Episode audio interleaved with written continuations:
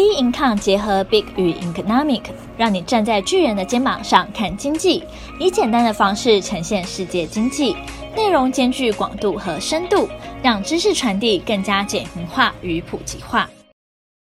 大家好，欢迎收听 Bincom 的小资生活理财树。今天要跟大家谈的是好眠旅游，最好的度假就是睡觉。诶，其实现在还蛮多人都有一些失眠的状况，失眠算是全球的文明病。不知道说各位你自己也有就是失眠的一个状况吗？因为我从资料看到说，其实美国大概有七万名的成人有睡眠障碍，那失眠呢是最常见的，而且有三十五趴的成人每一天呢他的睡眠时间呢就不到最佳的七小时，那睡不好的话也有引发很多的状况哦，不只是疲倦、焦虑、忧郁，还可能会有反应迟钝、记忆力不佳的精神状况，所以可能会影响到一些免疫系统啊，身体的机能会危害到健康。诶，所以说呢，你要睡个好觉呢，就是非常重要一个趋势之一了。在那个疫情期间的时候，其实呢也带动了这个好眠旅游的爆红哦。那大家呢其实都试图说，平常啦用度假的方式来改善睡眠的一个需求，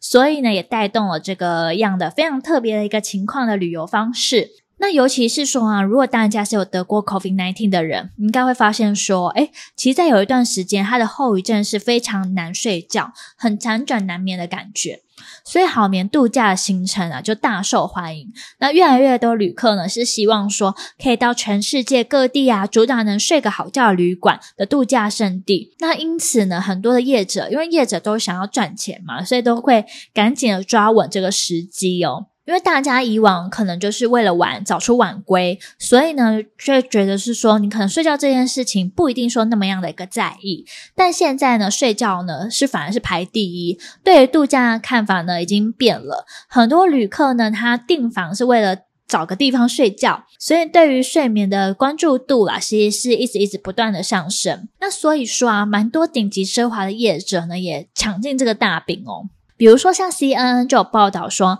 纽约的博悦旅店，它一年前就开设了，就是说恢复性的睡眠套房。那二十五平的房间中呢，充满了助眠的设施。那同时呢，它还有推出一些进修的活动，就是为了来提升睡眠的品质。那包括说啊，在两年前其实没有开很久的饭店，那它在英国那边开的是伦敦第一家以安眠睡觉为主轴的饭店。那它有包括说，它用一些很隔音技术的客房啊，还有用一些就是床垫嘛，就是比较贵的那种床垫放在这个房间当中。那大家不知道说还记不记得，就是之前呢，就是在有一些呃娱乐新闻里面，就是说有汪小菲跟小 S 爆红了那个千万床垫 海思腾的床垫，诶，他们呢也推出了哦，他们有开设一些睡眠酒店，然后是跟就是葡萄牙就是合作开的一个饭店啦，就是说海思腾睡眠的 SPA 酒店，哇，那感觉睡千万的床垫应该是真的还蛮舒服的。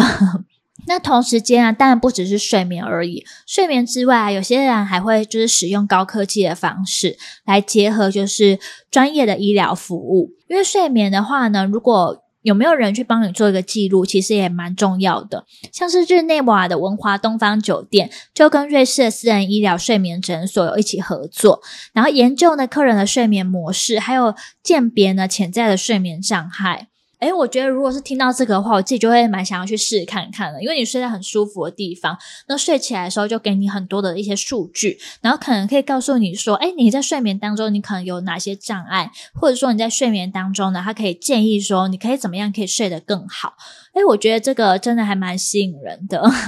我觉得这真的是一个趋趋势啦。那刚刚就是听完说，嗯，就是。国外的一些睡眠的一个状况，呃，刚才也听到一些例子，比较偏向说是国外啦，就针对说好眠的一个度假的方式。那国内呢？国内有没有呢？我看到说啊，就是有那种住房评鉴，就有找出说台湾旅客最爱的七家全台好眠的旅宿，从五星级的酒店、商务旅馆到度假饭店啊，都有。其中呢，就是有七个呢，算是说呃精挑细选出来的。那我觉得是说，诶，也可以跟大家稍微分享一下。这个没有在业配哦，只是说因为台湾嘛，前面国外的我们就简单介绍一下。可是台湾的话，大家就熟悉。那如果你有需求的话呢，也可以去住看看。第一间的话是北投的老爷酒店。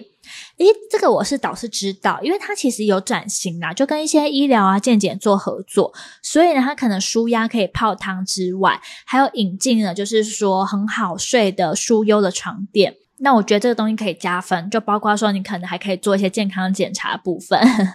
第二间的话是北投的雅乐轩，那这一家呢是算是万豪集团底下啊。万豪集团的话，我觉得它有一定的知名度啦，以及一定的那个品质，所以它在床铺的部分的话呢，它也是就是用的比较好。那不过它的装潢的话呢是比较新潮一点，我觉得这。见仁见智，有些人可能会喜欢，有些人可能会觉得哇，好缤纷哦。第三个的话呢是台南的精英酒店，诶，这个的话呢我自己有去住过，我觉得好像是的确有睡起来的话还蛮好的，因为它的床铺啊就软硬适中，然后它的尺寸其实也还蛮大的，然后隔音条件也还蛮好的，所以我觉得睡起来的确还算蛮舒服的。在第四个的话是高雄帕可利酒店，那这个地方呢是位于高雄的小巨蛋商圈啦。那他们的介绍是说，因为呢它是行宿出就都市旅宿绿洲的概念，所以就是绿绿的，然后周边也有一些就是公园的那样的感觉，所以可以从潜移默化当下呢可以